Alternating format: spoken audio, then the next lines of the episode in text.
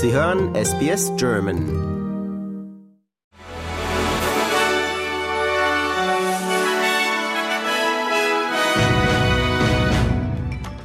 Sie hören den SBS German Newsflash an diesem Freitag, den 25. August.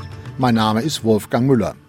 Russlands Präsident Wladimir Putin hat indirekt den Tod von Jewgeni Prigoschin bestätigt. Er kondolierte unter anderem der Familie des mutmaßlich bei einem Flugzeugabsturz getöteten Wagner-Chefs. Man werde sehen, was die Ermittler herausfinden, sagte Putin weiter. Das könne dauern. Nach Spekulationen gehen die Ermittler von Bomben an Bord aus. Auch ein Abschuss wird laut Berichten erwogen. Der frühere US-Präsident Donald Trump hat sich im Bezirksgefängnis von Atlanta nach einer Anklage wegen versuchten Wahlbetrugs den Behörden gestellt.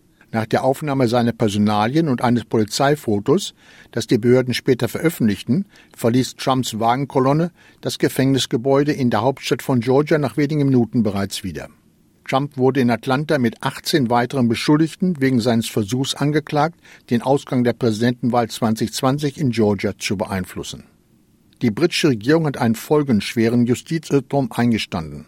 Der heute 57-jährige Andrew Malkinson wurde 2004 wegen Vergewaltigung zu 17 Jahren Gefängnis verurteilt, obwohl es keine DNA-Beweise gab. Nachdem neue DNA-Tests einen anderen Mann mit dem Verbrechen in Verbindung gebracht hatten, hob das Berufungsgericht das Urteil gegen ihn auf.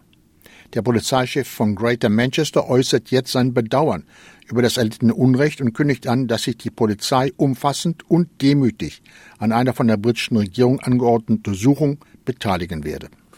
In Südaustralien hat ein zwölfjähriger Junge in einer Schule eine gleichaltrige Mitschülerin mit einem Messer angegriffen und verletzt. Polizisten, die kurz nach dem Vorfall in die Schule eilten, konnten den Täter stellen und in Haft nehmen. Das verletzte Mädchen wurde ins Krankenhaus gebracht, ihre Verletzungen sollen aber nicht lebensbedrohend sein. Der Vorfall ereignete sich in einer Schule in einem nördlichen Stadtteil von Adelaide. Gut zwei Wochen nach Ausbruch der verheerenden Brände im US-Bundesstaat Hawaii mit weit über 100 Toten hat der Bezirk Maui Klage gegen den örtlichen Stromversorger eingereicht. Die Verwaltung hält dem Konzern vor, Strommasten und andere Einrichtungen schlecht gewartet und vernachlässigt zu haben. Herabfallende Stromkabel hätten trockene Vegetation in Brand gesetzt und so die Feuer ausgelöst. Der Bezirk Maui beziffert den geschätzten Sachschaden auf mehr als 5,5 Milliarden Dollar und verlangt Schadenersatz.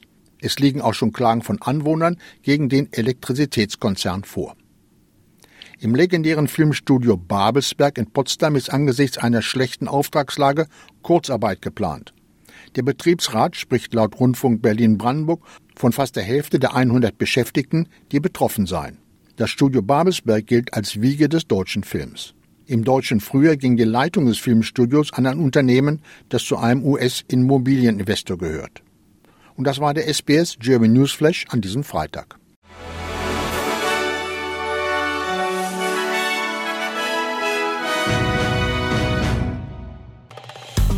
Liken, teilen und kommentieren Sie unsere Inhalte bei facebook.com/sbsgerman.